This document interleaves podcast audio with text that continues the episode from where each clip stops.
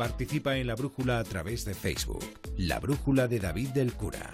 Manda un tuit a arroba brújula onda cero. Participa en la brújula a través de WhatsApp. Deja tu mensaje de voz en el número 608-962-492. En la brújula tenemos una estación de radio en un faro, en el Cantábrico, así que lo siguiente es una conexión con Punta Norte, con Javier Cancho. Y en el capítulo de hoy de una biblioteca callejera y de un cementerio con muertos y con vivos.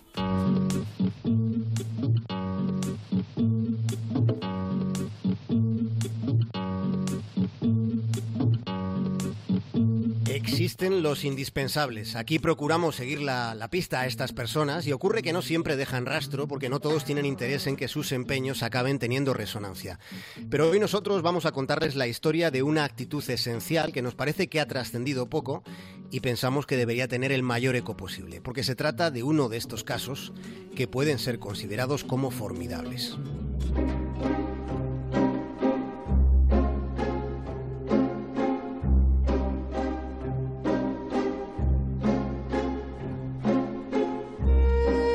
Sucedió transcurrió poco a poco, día a día, en un barrio de Manila.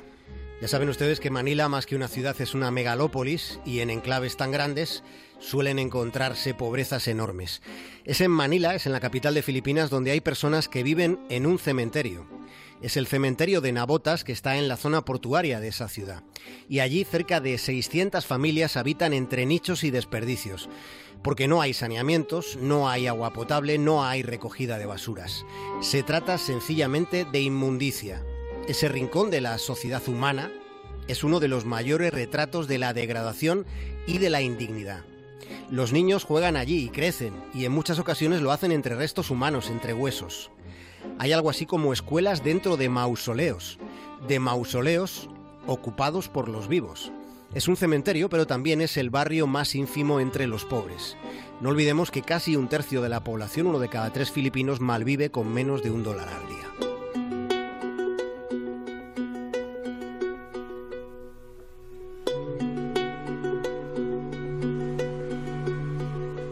Y es en Manila, en uno de sus barrios, donde puede encontrarse a Hernando Guanlao, Hernando es el hombre que abrió las páginas de los centenares de libros que tenía en su casa para que sus vecinos pudieran ir a la biblioteca. Lo primero que hizo fue montar unas estanterías en la calle, sin montar ruido, sin decírselo a nadie. Lo hizo al lado del lugar en el que vive y allí poco a poco fue colocando sus libros, todos sus libros, con la idea de que sus vecinos pudieran llevárselos prestados. El plan consistía en que aquellas gentes pudieran leer, decidió que lo mejor es que no hubiera reglas, que no hubiera restricciones, ni siquiera que hubiera recomendaciones. No hacía falta rellenar formularios, ni tener carnés, ni nada parecido. Los que estuvieran interesados podrían llevarse un solo libro o también podrían llevarse muchos libros a la vez y quedárselos hasta que, hasta que los hubieran leído, ya fuera una semana o un año entero o incluso durante toda una vida si es que alguno de aquellos libros interesaba muchísimo a alguno de aquellos lectores que habían perdido el hábito de leer o que nunca lo habían tenido o que sencillamente no tenían la posibilidad de leer porque no tenían dinero para comprarse un libro. Se trataba, como digo, de leer, de poder hacerlo con todas las facilidades y con toda la confianza. Ese era el propósito.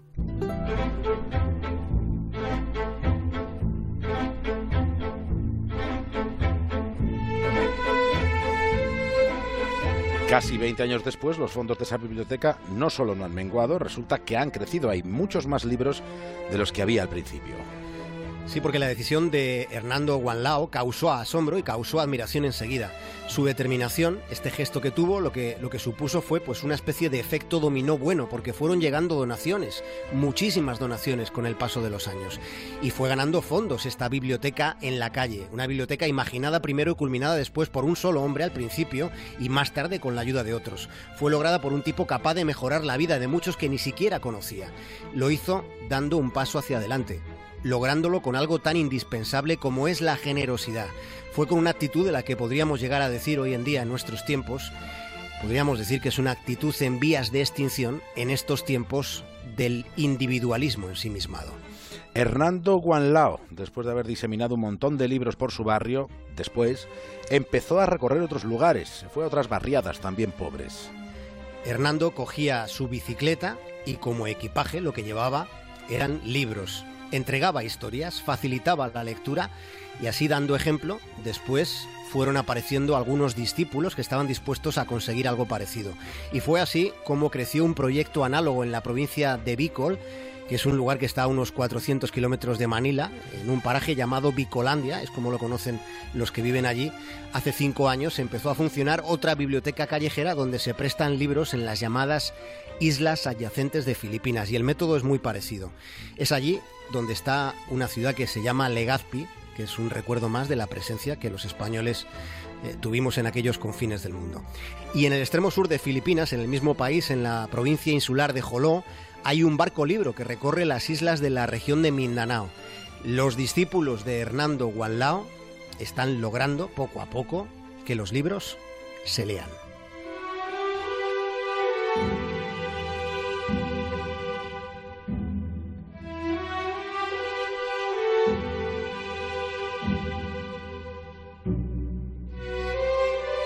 Los vecinos de Hernando Guanlao le llaman Nanie. Es la forma afectuosa de dirigirse a un hombre que respetan. Nanie salió a la puerta de su casa con sus libros para que fueran de mano en mano, porque él dice, él ama los libros, los quiere tanto que está dispuesto a desprenderse de ellos. Le parece un desperdicio que una vez leídos por él se queden acumulando polvo. Quiere tanto a los libros que prefiere dejar de tenerlos si hay otros que están dispuestos a abrir esas páginas por primera vez y encontrarse con los personajes y con los lugares. Generosidad es no esperar nada a cambio. No olvidemos una verdad universal. Se dice que solo se conserva lo que no se retiene. Y precisamente en la matriz de, esta historia que estamos contando, que es una historia fabulosa, en la matriz, digo, estuvo el afecto. Afecto indisoluble, porque Hernando tuvo la idea de prestar y regalar sus libros después, justo después de que hubieran muerto sus padres. Y fueron sus padres quienes le enseñaron a respetar los libros, y decidió que compartirlos era una buena forma de honrar su memoria. Así es como fue desplegando esta biblioteca, que está abierta 24 horas los 7 días de la semana y los 365 días del año.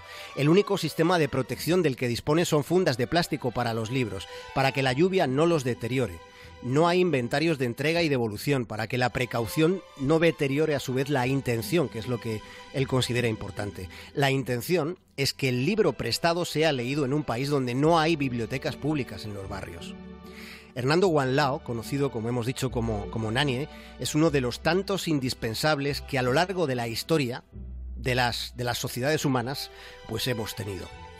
En ocasiones, como especie, podemos sentirnos orgullosos de nosotros mismos. Hay cines, hay trenes, hay cacerolas, hay fórmulas hasta para describir la espiral de una caracola, hay más. Hay tráfico, créditos, cláusulas, salas VIP, hay cápsulas hipnóticas y tomografías computarizadas, hay condiciones para la constitución de una sociedad limitada, hay biberones, hay obuses, hay tabúes, hay besos, hay hambre, hay sobrepeso, hay curas de sueño y tisanas, hay drogas de diseño y perros adictos a las drogas en las aduanas. Hay manos capaces de fabricar herramientas con las que se hacen máquinas para hacer ordenadores que a su vez diseñan máquinas que hacen herramientas para que las use la mano. Hay escritas infinitas palabras. Zen, Gold.